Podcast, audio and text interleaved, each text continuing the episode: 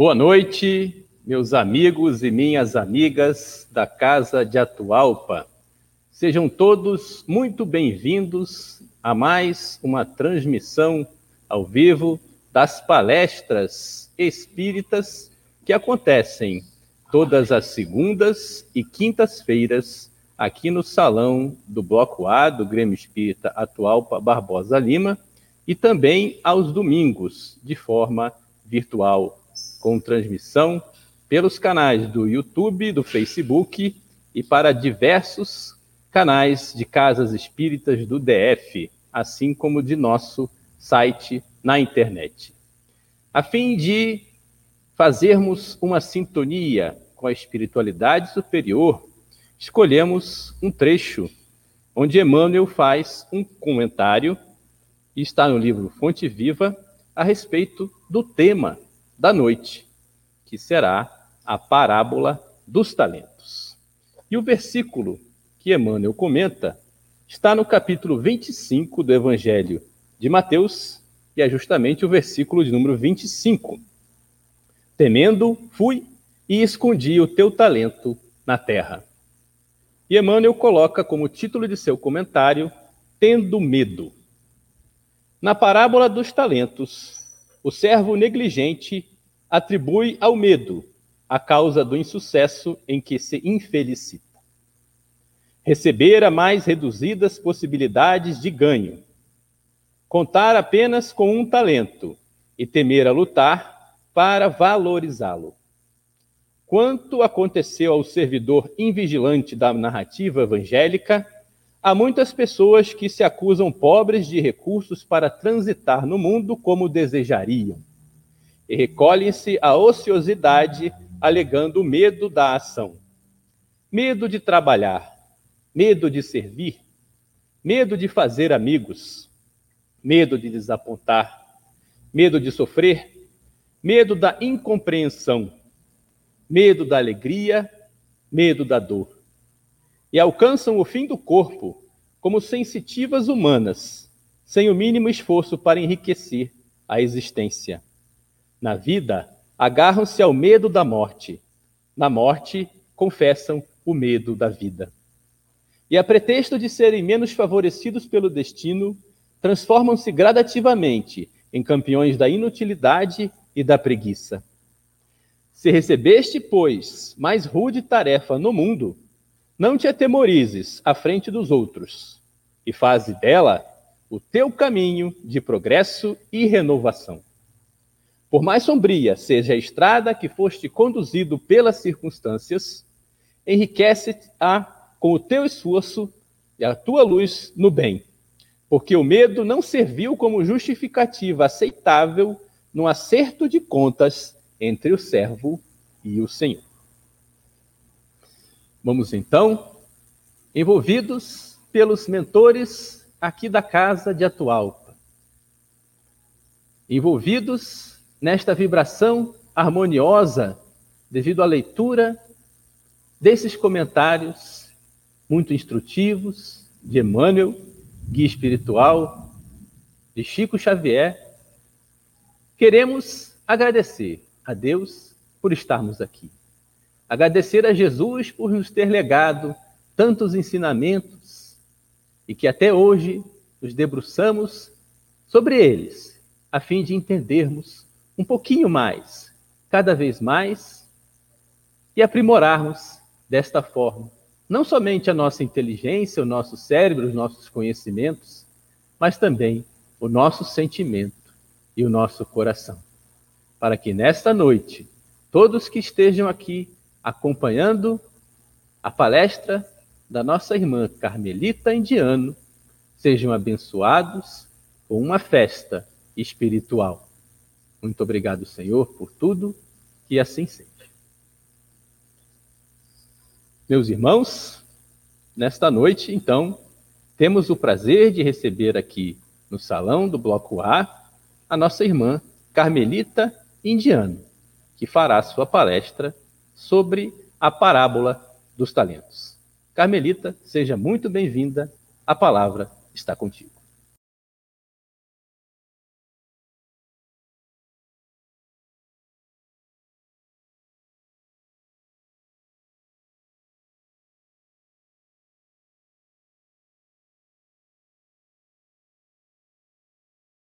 Que Mateus foi discípulo de Jesus, acompanhando-o em toda a sua jornada, enquanto Lucas sequer conheceu o Mestre e teve acesso à doutrina cristã através do convívio com Paulo, com quem de fato ele cultuou durante alguns anos, principalmente nos dois últimos anos da vida do grande apóstolo, detido em Roma, e conseguiu, através de anotações e deduções do, do próprio Paulo, escrever o evangelho que a ele é atribuído.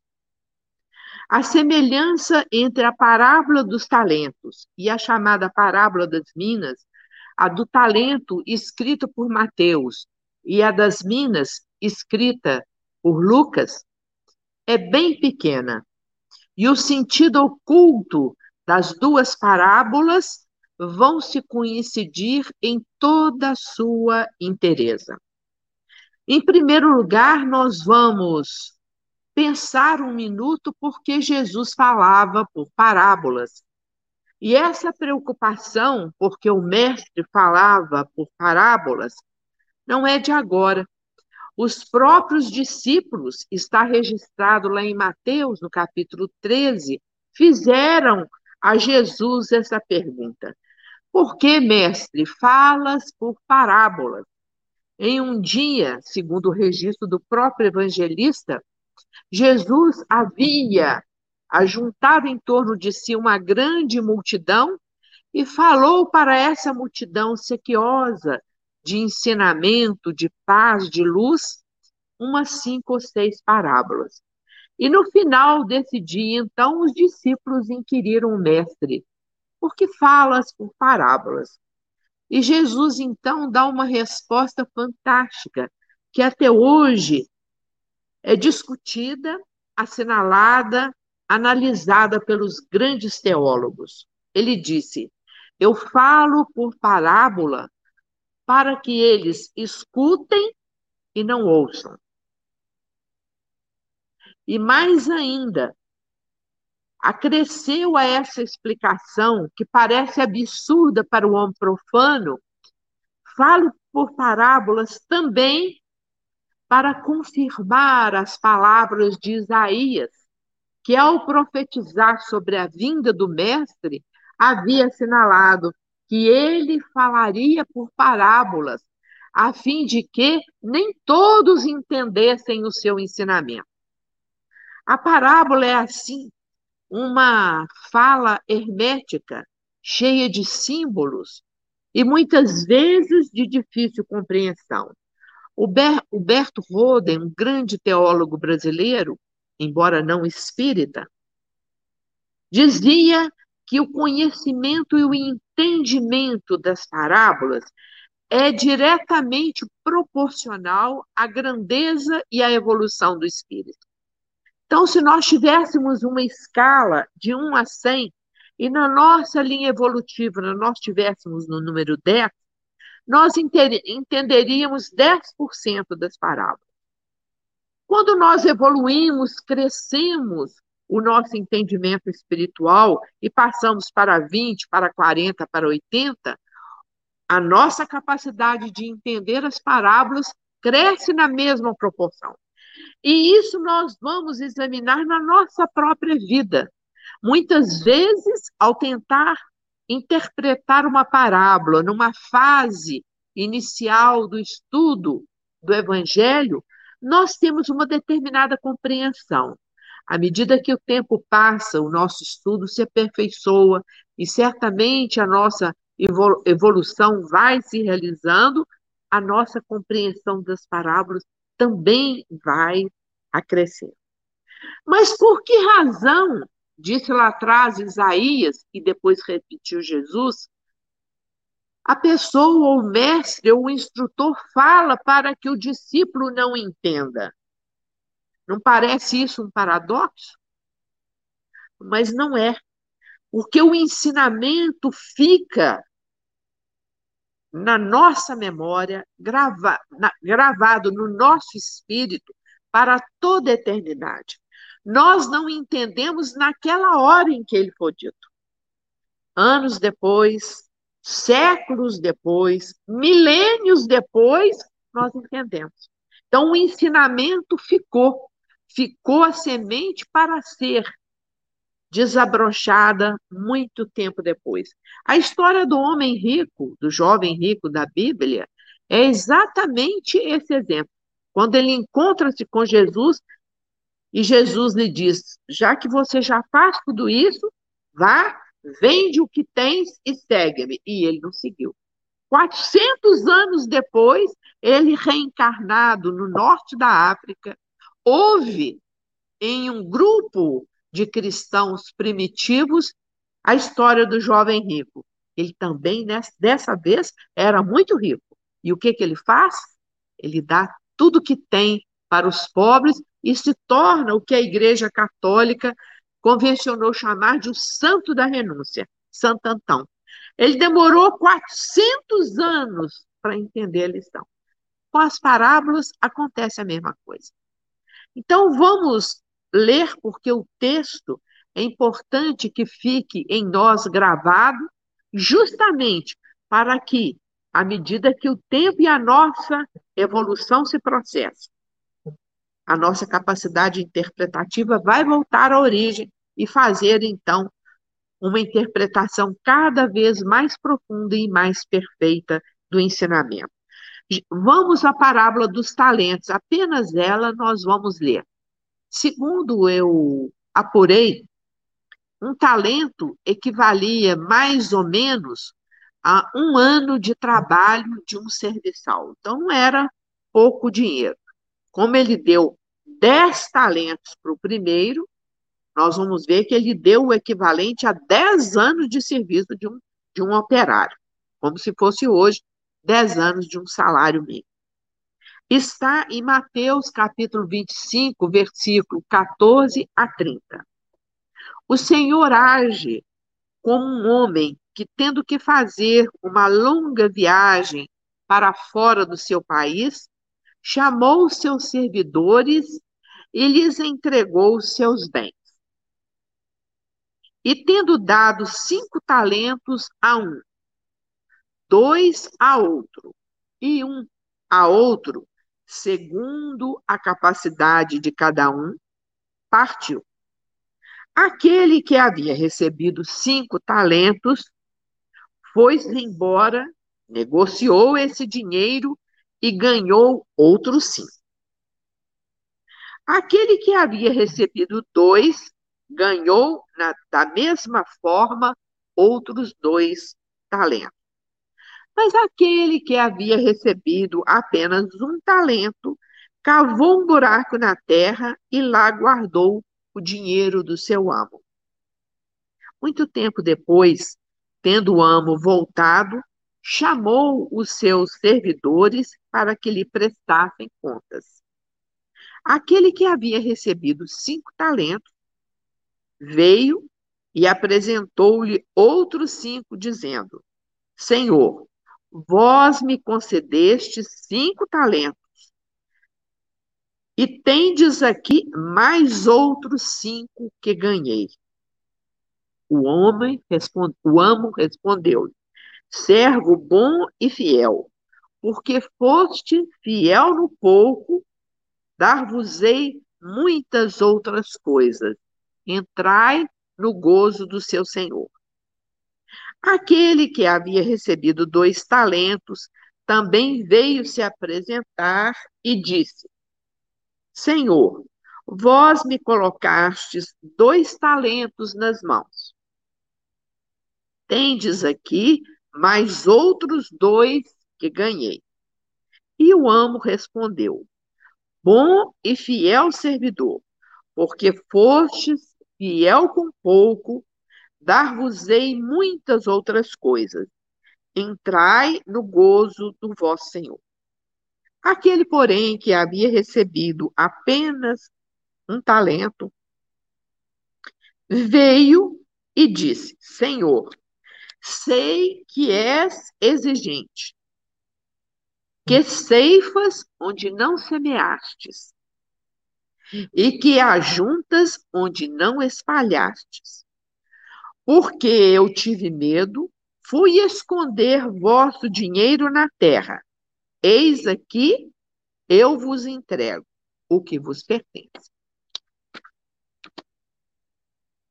Mas o amo respondeu: Sendo eu servidor mau e preguiçoso, sabíeis que ceifo onde não semeei e que colho onde não espalhei, devíeis, pois, colocar meu dinheiro na mão dos banqueiros, a fim de que, em meu retorno, retirasse com juros o que me pertencia. Tirai-lhe, pois, o talento e dai-o àquele que tem dez talentos, pois dar-se-á aquele que tem e terá em abundância. Mas aquele que nada tem, mesmo o que ele não tem, lhe será tirado. Lançai esse servidor inútil nas trevas exteriores, onde haverá prantos e ranger de dentes. A primeira observação, meus irmãos, que nós fazemos com relação à parábola dos talentos é destacar que nós estamos cuidando aqui, em primeiro lugar, da misericórdia divina. Nós não estamos cuidando aqui dos valores que o espírito, através da sua jornada evolutiva, adquiriu. Não.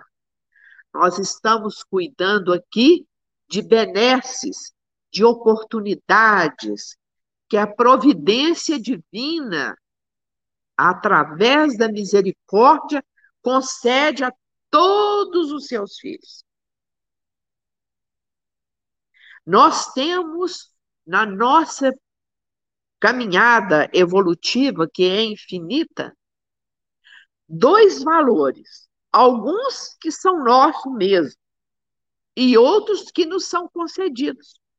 Porque a misericórdia nada mais é do que o entendimento divino, segundo o qual é preciso abrir oportunidades, emprestar talentos para quem ainda não os conquistou pelo próprio esforço. E é interessante observar, já no início da parábola, que de fato cada um desses chamados servos, cada um desses espíritos em processo evolutivo, vai trabalhar com esses talentos, com essas benesses, com esses bens que lhes são emprestados de uma maneira diferente. Imaginem a mediunidade. Nós estamos aqui no Brasil com essa pleiade de conhecimentos que a mediunidade de Chico Xavier deixou para nós e vai ficar ainda durante muitos séculos.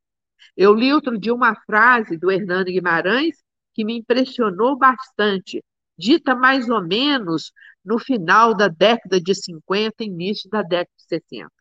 Ele disse: as obras recebidas por Chico Xavier principalmente as de André Luiz, serão daqui a 100 anos estudadas nas universidades, porque os espíritas ainda não compreenderam a beleza e o alcance dessas obras.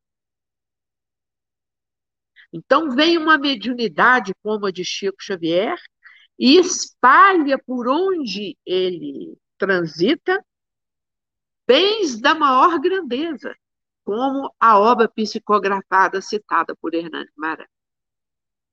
Já outros homens, outros espíritos, outros irmãos, ao receberem a benesse da mediunidade, o que fazem com ela?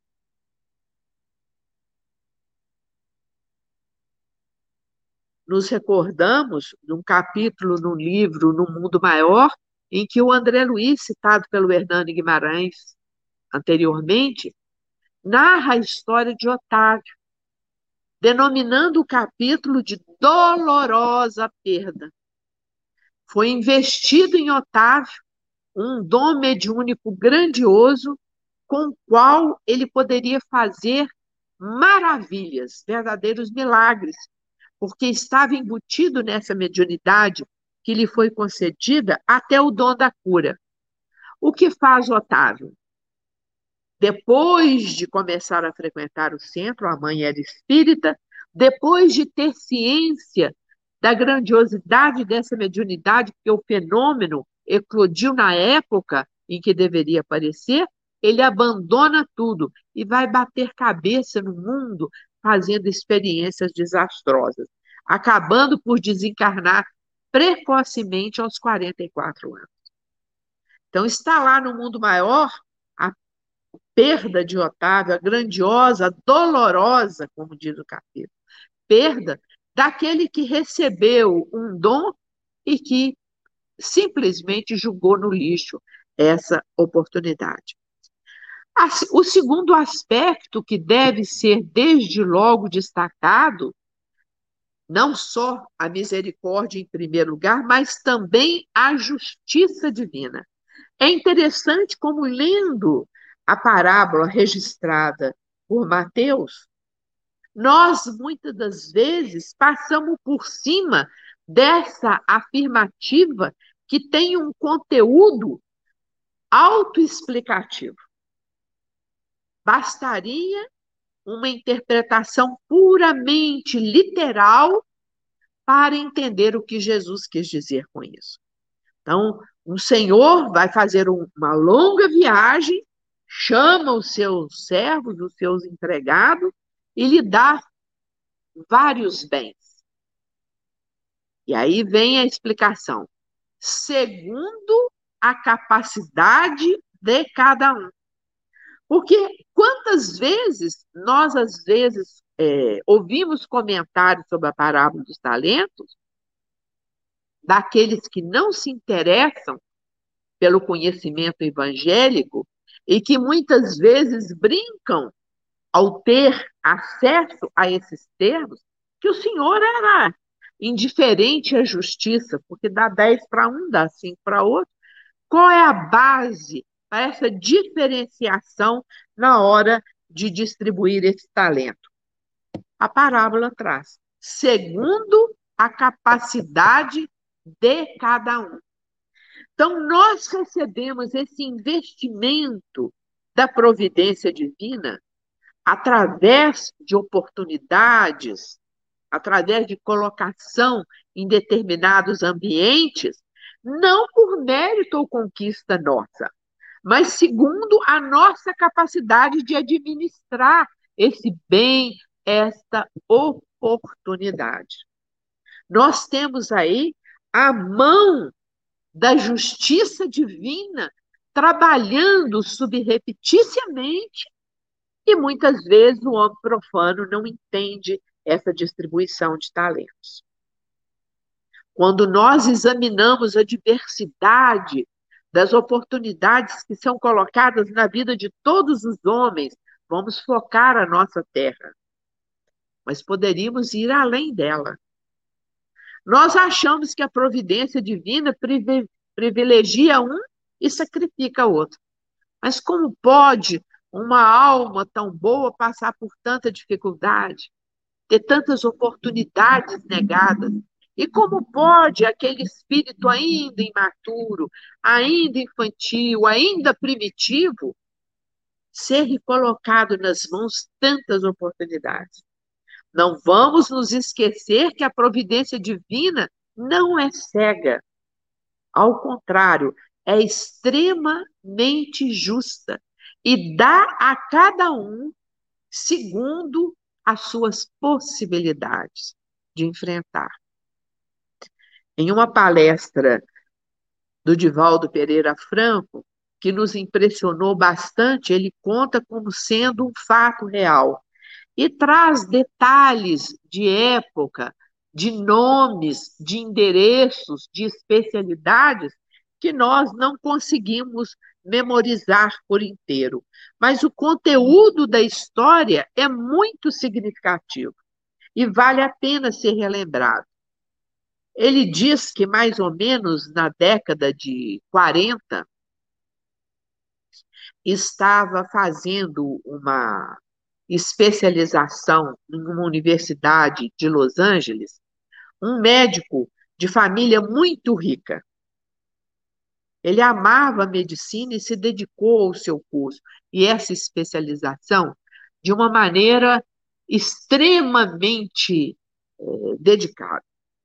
E certo dia, esse médico recebeu no hospital onde ele fazia especialização uma notícia de que, em razão de um grande acidente com, com trens em Los Angeles, todos os médicos do hospital estavam envolvidos no recebimento e na, no tratamento inicial daqueles acidentados.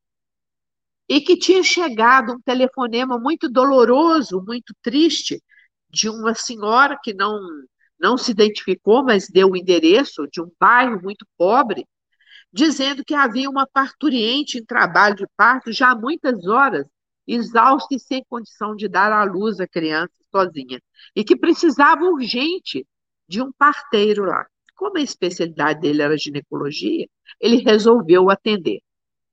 Doutor Tadeu Miller. Então, Tadeu Miller saiu do hospital, se dirigiu a esse bairro pobre para atender essa parturiente que estava sofrendo há várias horas e não conseguia dar à luz ao próprio filho.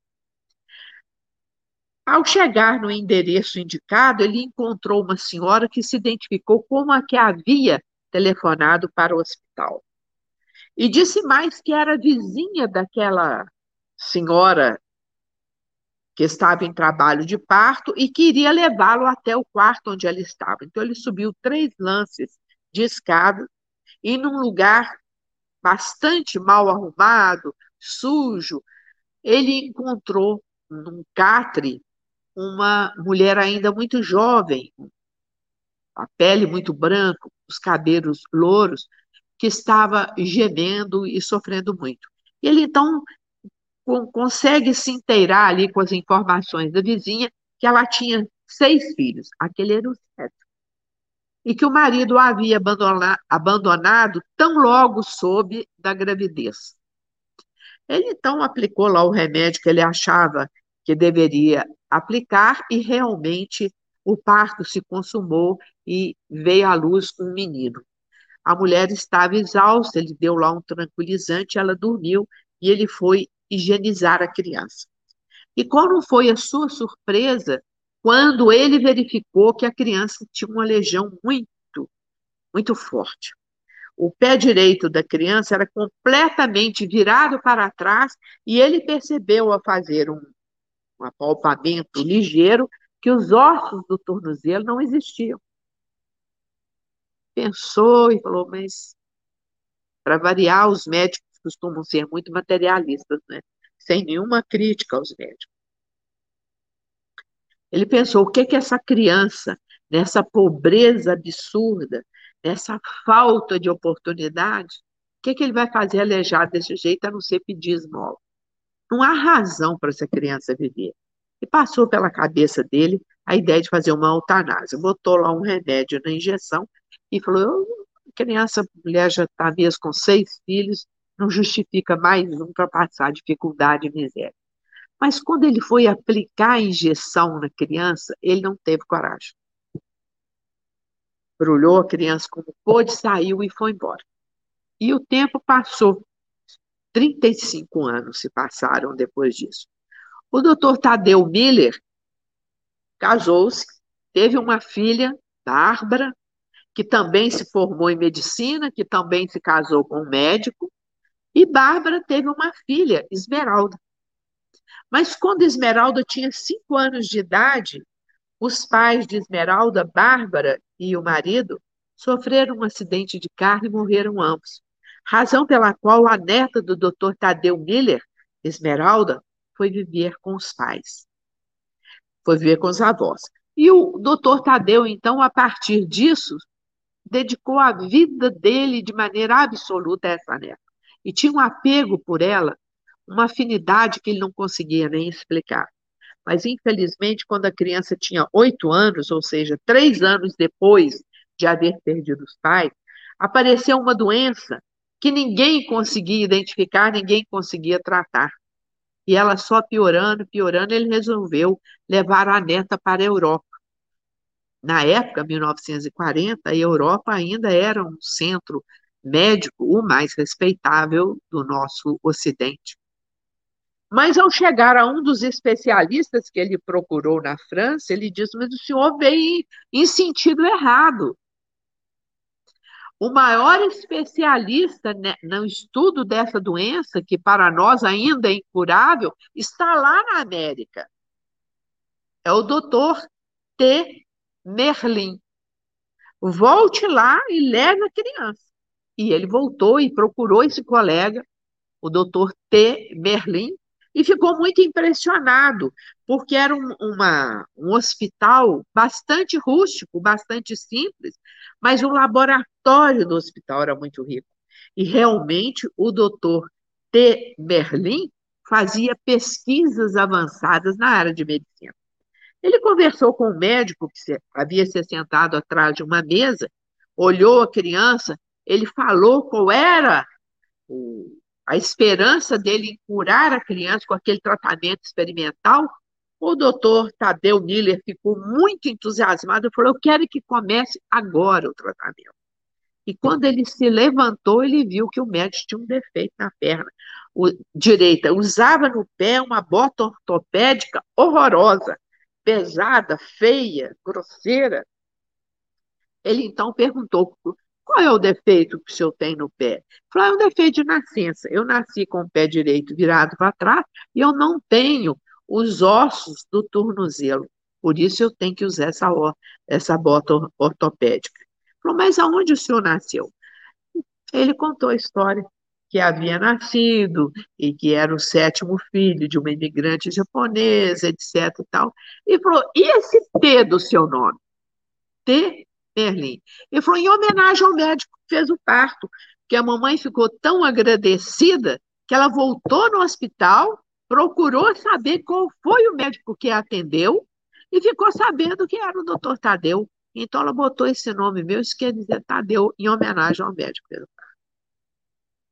Então, muitas das vezes, meus queridos irmãos, nós não temos a real dimensão das oportunidades que a providência divina coloca na nossa vida. O que nós estamos achando que é um estorvo, o que nós estamos achando que é uma dificuldade, aquilo é a redenção para muita gente. Aquilo é tudo que a humanidade precisava naquele instante e naquela circunstância. A justiça divina, nós temos que introjetar esse ensinamento. A justiça divina é infalível. E é interessante que mesmo o homem simples, o homem comum, que está desiludido, que vê seus sonhos diluírem, costuma afirmar que a justiça divina não falha. E que, embora haja tanta injustiça aqui no mundo, amanhã, em outro plano, em outra dimensão de vida, nós alcançaremos a justiça mais pura e mais perfeita. Outro ponto essencial da parábola dos talentos ou das minas, segundo a expressão de Lucas, é a prestação de contas. Nós temos que entender que há ciclos do tempo e nós ainda precisamos dessa contagem do tempo, da hora, do dia, do mês, do ano, certo? E que a providência divina estabelece uma periodicidade que nós não conhecemos ainda. Existem algumas religiões, principalmente as orientais, que têm esses ciclos de vida já indicados. O Espiritismo não tem. Em nenhuma pergunta de Allan Kardec no Livro dos Espíritos, em nenhuma passagem da Gênese, do céu do inferno, os espíritos disseram a Kardec qual é essa periodicidade.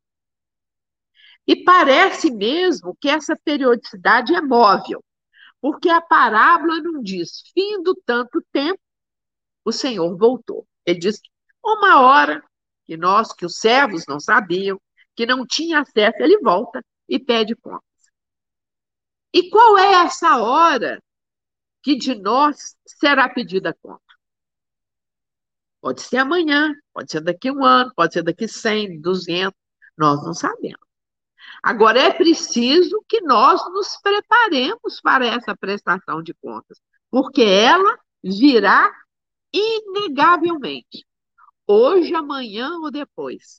E aquele que acha, o espírito que acha, que está de fato enrolando o tempo, deixando o tempo passar, sem se preocupar com essa prestação de contas, vai de fato ter uma surpresa bem desagradável. Porque na pior hora vem a prestação de contas. E muitos de nós, ainda acostumados à preguiça, à indolência, costumamos achar que nós estamos cheios de vícios, de mazelas, que nós não temos força para realizar certas coisas. E Kardec, de maneira magistral, como mestre que era, com conhecimento da alma humana e da didática da aprendizagem, ele faz na pergunta 909 do Livro dos Espíritos, traz para os espíritos que o assessoravam uma questão muito elucidativa. Ele pergunta: o homem, o espírito, sempre poderá domar as suas más tendências? Porque nós costumamos falar, eu não dou conta de resolver esse problema. Eu não vou ter sucesso ao tentar essa solução. Isso é muito próprio da nossa inferioridade ainda. Então, Kardec pergunta: sempre, sempre, ele põe o advérbio, sempre o homem tem possibilidade de vencer as suas dificuldades, os seus vícios, os seus defeitos, sempre. A resposta dos espíritos é extremamente desnorteadora para nós. Eles respondem sim. O homem sempre pode vencer as suas dificuldades. O homem pode sim sempre vencer as suas más tendências. Podia ter parado aí, mas não parou. Ele acrescentou. E na maioria das vezes, e quase sempre, com pouco esforço. Que às vezes a gente estimula, não, é preciso mais esforço. Dizem os espíritos que é com pouco esforço. É a resposta à pergunta 909 dos espíritos. E acrescentou mais ainda, para não deixar dúvida, para acentuar esse aspecto da, da questão. Nós podemos vencer sempre e com pouco esforço. E por que não vencemos? E por que não estamos preparados para a prestação de contas? E por que não gastamos o nosso tempo da melhor forma possível, construindo com os talentos que nos foram concedidos grandes coisas? E aí os espíritos disseram a Kardec e a nós outros: na resposta à pergunta 909 do Livro dos Espíritos. Quão poucos fazem esforço para tanto? É preciso pouco esforço, não é muito não. E mesmo assim, poucos fazem esse esforço, que não é grande. E aí nós ficamos muito envergonhados. Como é possível deixar passar o tempo sem nos preocuparmos em aplicar esses talentos que a providência divina colocou em nossas mãos, para o benefício não só nosso, mas de toda a comunidade. O homem pode sempre vencer seus vícios, as suas más tendências, bastando para isso pouco esforço. Mas, infelizmente, são poucos, dizem é, os espíritos, aqueles que se preocupam, que se preparam e que lutam para isso. Santo Agostinho, em uma passagem admirável também do Livro dos Espíritos, comentando a máxima Conhece-te a ti mesmo? E Kardec pergunta. Nós já sabemos que o caminho para a perfeição moral está lá, no livro quarto do Livro dos Espíritos, a perfeição moral, aliás, no livro terceiro, é o último deles, a perfeição moral. O que, que nós precisamos fazer para adquirir essa perfeição? Na resposta à pergunta 909 do Livro dos Espíritos, o Espírito Verdade disse a Kardec: basta um pouco de esforço, não é muito não, um pouco. Mas, infelizmente, muito poucos fazem esse esforço. E a Santo Agostinho, ao ser inquirido sobre a melhor interpretação da máxima, conhece-te a ti mesmo, porque através do conhecimento de nós mesmos é que nós vamos atingir a perfeição moral. Ele disse: a mensagem é longa, porque geralmente as respostas contidas no livro dos Espíritos são curtas e objetivas. Essa, porém, é uma resposta longa. Ele conta o que ele fazia enquanto encarnado. E ele fala lá no balanço da vida moral. Ele diz todos os dias, todos os dias, na hora de dormir, que é a hora da serenidade, né? É preciso que o homem aprenda, adquira esse hábito, trazer em sua memória os acontecimentos do dia. E, como um bom observador, apontar aqueles atos, aqueles pensamentos, aquelas falas que provavelmente foram perniciosas para si mesmo e para a comunidade. Se ele fizer isso todo dia, se analisar todo dia, ou fizer o que ele chama de balanço da vida moral, ele vai aprendendo pouco a pouco a identificar as suas falhas, as suas deficiências e como vencer essas deficiências e essas falhas. Esse balanço da vida moral, esse hábito ao qual Santo Agostinho nos convida a adquirir, lá na Perfeição Moral, terceiro livro do Livro dos Espíritos, vai de fato nos proporcionar uma visão mais perfeita de nós mesmos e nos preparar para essa prestação de contas, que virá, fatalmente virá. Os egípcios, que entendiam que a morte representava de fato um renascimento em outro plano existencial, tinha lá né, o espírito que fazia a pesagem do coração do desencarnado. E era essencial que esse coração estivesse leve como uma pluma, porque o contrapeso era exatamente uma pluma. Aquele que pesasse seria o que não passou na prestação de contas, aquele que se deu mal, aquele que desperdiçou o tempo, que julgou as oportunidades fora. Então, essa ideia de prestação de contas virá certamente. Hoje, amanhã ou mais além. E para encerrar, meus irmãos, ainda, e a leitura preparatória foi muito oportuna, antes de iniciarmos a reunião, o nosso querido irmão perguntou: é pertinente ler o Emmanuel? Eu falei, e me disse, eu concordei com ele, que é a história do medo. Qual foi a desculpa que o servo chamado infiel, imprestável, inútil, qual foi a desculpa que ele deu para não fazer nada? Que é o que na maioria do tempo a gente faz. O que, que ele disse? Tive medo. Tive medo. Ele poderia ter calado aí, porque, como bem disse Emmanuel, o, medo não serviu de de justificativa aceitável pelo Senhor, que logo em, em seguida falou: você é um servo inútil. O medo, a doutrina espírita tem inúmeras passagens dos, das mais diferentes obras lições a respeito do medo, como essa de Emmanuel. O medo não serviu de, de justificativa aceitável para o não fazer nada.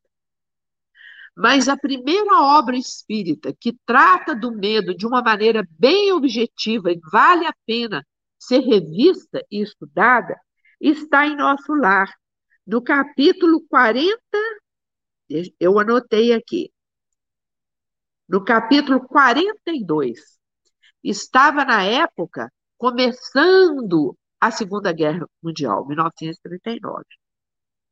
E o ambiente também no outro plano da vida, no qual se situava a colônia Nosso Lar, também estava cheia de preocupações, cheia de trabalhos, cheia de lutas e cheia de medo. Então, Narcisa fala com André Luiz: é preciso afastar o medo da nossa vida. O medo é o mais prejudicial que nós poderíamos indicar ainda nessa etapa da nossa evolução, impeditivo das grandes realizações. E diz mais: é possível aprender a não ter medo e dar a ele a notícia de que existe na colônia Nosso Lar uma escola, que é a escola do medo onde são dadas aulas, esse, esse iniciado, com certeza através de técnicas especiais, como é que o espírito afasta de si o medo. Então, nós não podemos justificar, na hora de prestar contas, que não realizamos porque tivemos medo. Do fracasso, medo da crítica, como comenta Emmanuel, eu até anotei aqui, Fonte Viva, o capítulo 300, não, 132. Nós não podemos deixar de realizar as grandes obras que nós precisamos fazer, nós não podemos deixar de conquistar valores essenciais para a nossa jornada, alegando ter medo. Não podemos. O medo não será aceito como justificativa para a inatividade. E, afinal, dentro ainda da prestação de contas, do afastamento do medo que não pode ser aceito como justificativa para a inatividade, vem o, o fecho da palestra. O que, que acontece com, com o, o servo, o, empregado que recebe o talento, enterra o talento e na hora de prestar conta, além de justificar que teve medo, ele acusa o Senhor. Eu sei que és um homem severo, eu sei que és um homem que quer colher onde não plantaste, quer juntar onde não espalhaste. É muito comum do espírito é, preso nas linhas da inatividade, colocar defeito nos outros, nas instituições, na maneira como a nossa sociedade está organizada, nos pais, nos amigos e até em Deus. Ao invés de assumirmos a responsabilidade, de aceitar que nós não lutamos porque não quisemos lutar, que nós não fizemos, porque não queríamos fazer, nós ainda costumamos querer colocar o selo de culpado nos outros e não em nós mesmos. E o que será com esse servo que, além de não fazer nada, que além de afrontar o Senhor dizendo que ele é muito severo, que a culpa é do outro, será feito com ele. Parece que o Senhor, de fato, deu a ele uma, uma sentença bastante séria, bastante penosa. Ele será lançado nas trevas exteriores. que seriam trevas exteriores? O Espiritismo vem nos ensinando há muito que nós estamos em uma, um planeta de provas, de expiações, mas que esse planeta vai evoluir. E vai passar por uma fase nova. Nós estamos em plena transição. E vai ser um planeta de regeneração, destinado a acolher espíritos nobres, espíritos trabalhadores, espíritos compromissados com o bem. E que serão feitos dos inativos, dos preguiçosos, daqueles que acham que a culpa é sempre do outro e nunca dele mesmo. Ou seja, não faz aquilo que o Espírito, verdade, cuidou de nos alertar na resposta à pergunta 909 do Livro dos Espíritos. 1857 a publicação do livro, não é? Nós não fazemos esforço algum. Nós vamos para o exterior, nós vamos sair da terra, nós vamos ser banidos desse, desse mundo e iremos para mundos inferiores.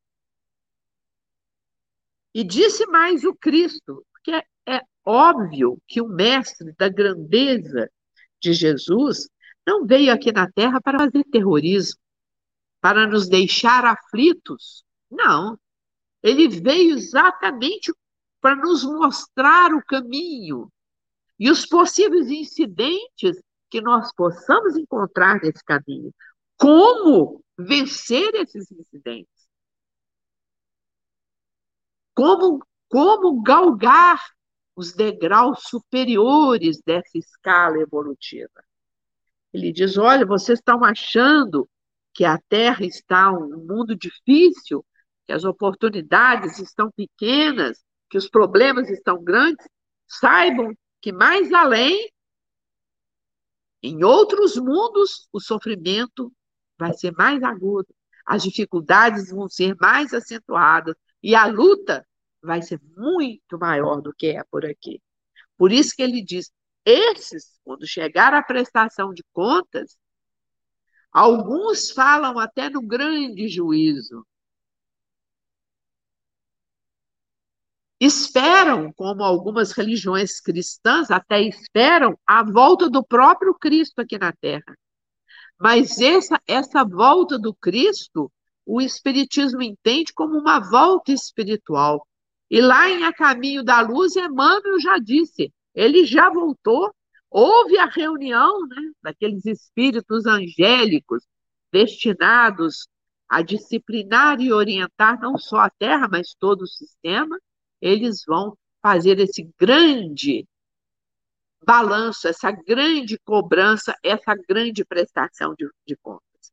Então, meus irmãos, a parábola dos talentos é, sobretudo, um convite para que nos preparemos para a prática do bem, para que possamos fazer um pouco de esforço, como diz lá o Espírito de Verdade, na resposta à questão 909 do Livro dos Espíritos, para modificar a nossa maneira de pensar, a nossa maneira de falar e a nossa maneira de agir.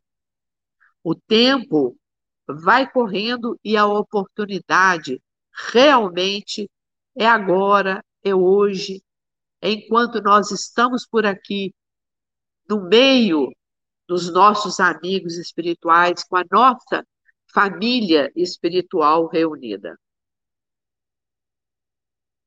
O abandono da noção de prestação de contas ou de tempo foi dito por Raul de Leone em um soneto que eu gosto muito e já o falei aqui algumas vezes. Deus pede estrita conta do meu tempo. E eu vou do meu tempo dar-lhe conta. Mas como dar sem tempo tanta conta, eu que gastei sem conta tanto tempo? Para dar minha conta feita a tempo, o tempo me foi dado e não fiz conta. Não quis, sobrando tempo, fazer conta. Hoje quero acertar conta e não há tempo. Ó vós que tendes tempo sem ter conta, não gasteis vosso tempo em passatempo, cuidai enquanto ter tempo em vossa conta. Porque aqueles que sem conta gastam tempo. Cuidai enquanto ter tempo porque aqueles que sem conta gastam tempo. Chorarão como eu o não ter tempo. Muita paz, meus irmãos. Carmelita, queremos te agradecer imensamente por tantas belas reflexões sobre a parábola dos talentos e temos certeza de que todos os irmãos que aqui compareceram no salão do Bloco A da Casa de Atualpa e todos aqueles que acompanharam essa transmissão via internet saíram renovados, inspirados para efetivamente aproveitarem os seus talentos em benefício de uma construção de uma vida melhor no rumo de sua evolução. Envolvidos então nesse pensamento, vamos agradecer a Deus, a Jesus, nosso mestre e irmão maior, a todos os mentores da casa de Atualpa por tantas bênçãos, por esse efetivo banquete de ensinamentos, de explicações, de reflexões sobre tão linda parábola contada pelo Cristo há mais de dois mil anos e que tantas novas noções, tantos novos ensinamentos aprendemos e refletimos cada vez que temos a oportunidade de estudá-las.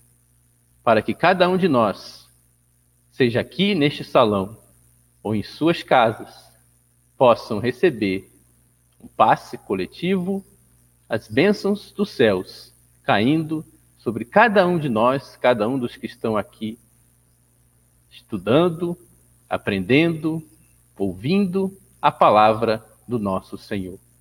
Que tenhamos todos uma excelente semana e que a paz de Jesus esteja com cada um de nós.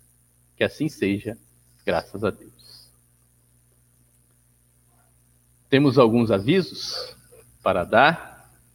Inicialmente, queremos compartilhar a informação foi passada pelo Departamento de Comunicação da Casa e que esta palestra foi compartilhada com 22 grupos aqui no DF, além de duas páginas do Facebook, e que ela permanece gravada no canal do YouTube do Atualpa e também nas plataformas de áudio como o Spotify, o Deezer, o Apple Podcasts e o Google Podcasts, em que você pode fazer o download do áudio e escutar posteriormente.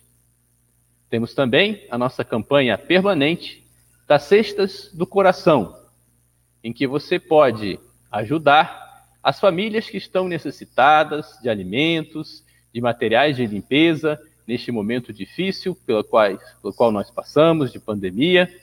Você pode entregar sua doação aqui, no Grêmio Espírita Atual Barbosa Lima, durante a semana, em horário de expediente, tanto material de limpeza quanto alimentos, e também fazer o seu depósito na conta do Grêmio, que está aqui no slide representado.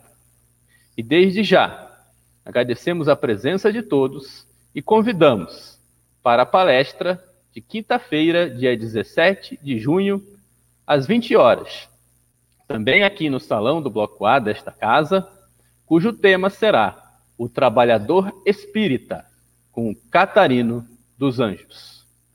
Meus irmãos, tenham todos então uma boa noite e até lá.